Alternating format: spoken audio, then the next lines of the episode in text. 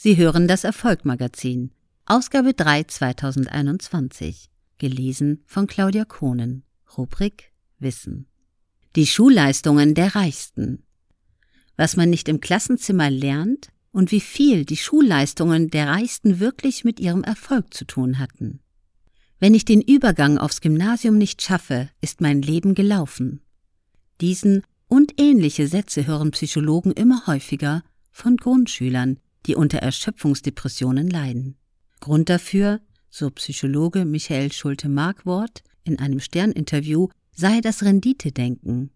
Dieses Es muss immer mehr werden. Das Gefühl, nie zu genügen. Das wichtigste Prinzip unserer Gesellschaft haben sie gelernt. Wer nichts leistet, hat verloren.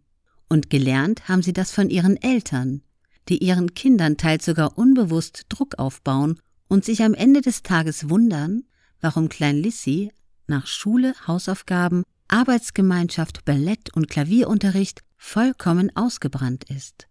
Schätzungsweise drei Prozent der Kinder leiden laut Schulte-Markwort unter einer Form von Burnout.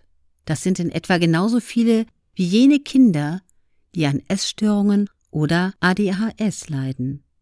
Was einst als Managerleiden galt, gehört heute zum Alltag der ganz Kleinen. Aber muss das wirklich sein? Geht Erfolg wirklich nur mit einem Einser-Abitur, gefolgt von diversen Hochschulabschlüssen und Promotion?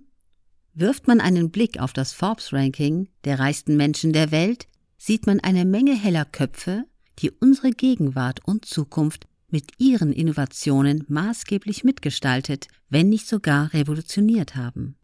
Welche Rolle haben ihre Leistungen in der Schule auf ihrem Weg zum Erfolg gespielt?